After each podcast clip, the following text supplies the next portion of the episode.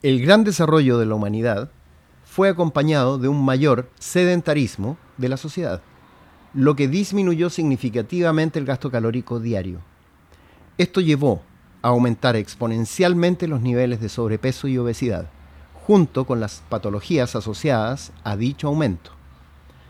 Por razones de control de peso o salud, la industria alimenticia creó hace ya un par de décadas los endulzantes artificiales y luego naturales.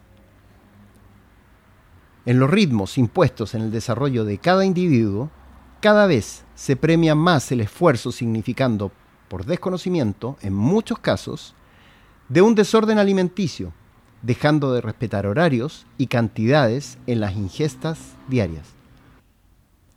Por otra parte, el gran desarrollo de la humanidad fue acompañado de un mayor sedentarismo de la sociedad, que lleva a preferencias de consumo de energías rápidas, carbohidratos de alto índice glicémico, que generalmente son sabores dulces, gatillando respuestas desproporcionadas de ciertas glándulas, como por ejemplo el páncreas.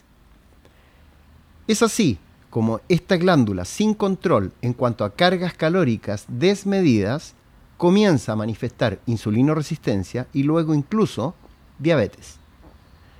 De ahí que desde hace ya un par de décadas la industria alimenticia lanzara los endulzantes o edulcorantes artificiales, existiendo en la actualidad también naturales.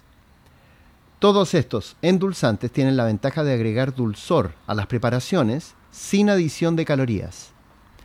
Hoy son cada vez más las alternativas disponibles y pese a que una importante mayoría se acostumbra fácilmente a ellos, otros prefieren moderar o suprimir por completo el azúcar aun cuando esto implique un trago más amargo. ¿Cuál es la diferencia entre azúcar y endulzantes?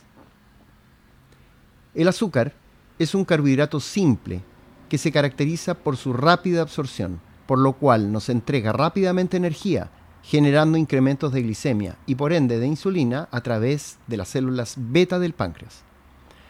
Hoy en día su consumo ha sido desplazado por los endulzantes o edulcorantes naturales o artificiales, ya que estos no generan los efectos que produce el azúcar y tampoco aporta sus calorías. Esto ha ayudado en el tratamiento para bajar de peso y principalmente en el tratamiento dietoterapéutico de la diabetes mellitus e insulinoresistencia. Las ventajas son múltiples. Mantenimiento o reducción del peso, tratamiento de la diabetes y reducción de caries dentales. Sin embargo, debemos tener siempre presente que el consumo excesivo de ellos puede resultar perjudicial. Riesgos de endulzantes. Si la ingesta de endulzantes sobrepasa los niveles recomendados de IDA, ingesta diaria admisible, estudios en ratones revelan la probabilidad de generar algunos tipos de cáncer específicamente con algunos de origen artificial. Es por esto que a modo de prevención, el IDA o ingesta diaria admisible de estos es más bajo que el resto. En niños, el consumo exagerado de azúcar se relaciona con obesidad, pues su ingesta en grandes cantidades provoca exceso y acumulación de grasa corporal. Por otro lado, influye directamente en el desarrollo de caries dentales. Los endulzantes de origen natural pueden ser consumidos por niños con exceso de peso y niños con diabetes, ya que su dieta se basa principalmente en la reducción de los azúcares simples. De todas maneras, en niños sanos no se recomienda consumir endulzantes artificiales antes de llegar a los 20 kilos de peso. El ideal es que en niños más pequeños se opte entonces por un consumo moderado de azúcar.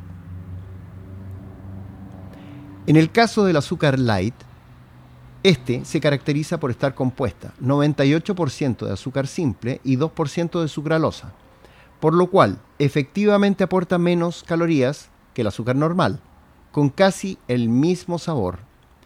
Hay que tener en consideración que los pacientes con insulinoresistencia o diabetes no pueden consumirla o deben moderarla en extremo. Cero azúcar. Una persona perfectamente puede consumir solo endulzantes naturales en reemplazo de azúcar. principalmente si tiene alteraciones de insulina y glicemia, sin tener efectos negativos en su vida diaria. Esto porque la energía necesaria puede ser adquirida a través del adecuado consumo de carbohidratos de bajo índice glicémico o complejos, como cereales, arroz, pastas, pan, etc. Mucho mejor si se consumen en forma integral, dado su aporte de fibra que retarda aún más su absorción.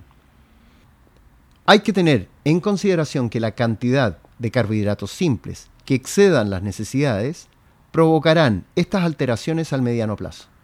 Sin embargo, al aumentar el gasto calórico con una mayor actividad física, iguales cantidades probablemente no provocarán un exceso. Muchas gracias por escuchar este episodio y antes de despedirme tenemos que saludar a nuestros auspiciadores quienes hacen posible que este podcast exista. Agradecemos a Real Labs, suplementos alimenticios formulados para nuestras necesidades. Visita reallabs.cl o arroba real-labs en Instagram. Virrey, chocolates premium saludables. Visita virrey.cl y sus redes sociales para que conozcas estos deliciosos chocolates. Vita Wallet, la nueva billetera digital. Compra criptomonedas y gracias a Vita Wallet, tenlas en tu celular.